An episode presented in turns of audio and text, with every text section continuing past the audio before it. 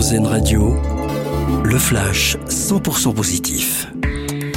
La France attire de plus en plus d'investisseurs étrangers avec un record battu l'an passé. Plus de 1700 projets ont été enregistrés selon le bilan annuel de Business France, soit une hausse de 7% par rapport à l'année précédente. Ces nouveaux investissements ont permis de créer ou de maintenir près de 59 000 emplois.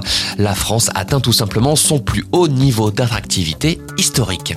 La SNCF passe à la vitesse supérieure en termes de recrutement. 900 postes sont à pourvoir cette année en Ile-de-France.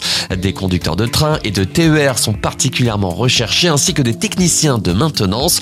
Un plan de recrutement lancé notamment pour faire face aux besoins pour les prochains Jeux Olympiques de Paris à l'été 2024.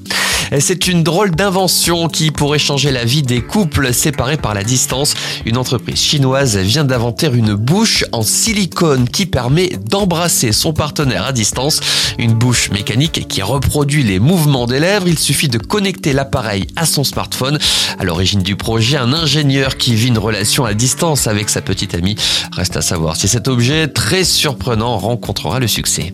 Et puis il continue de tout rafler Everything Everywhere All at Once, le film de science-fiction américain, a une nouvelle fois triomphé hier soir au Screen Actor Guild Awards où Michelle Yeoh a remporté le prix de la meilleure actrice.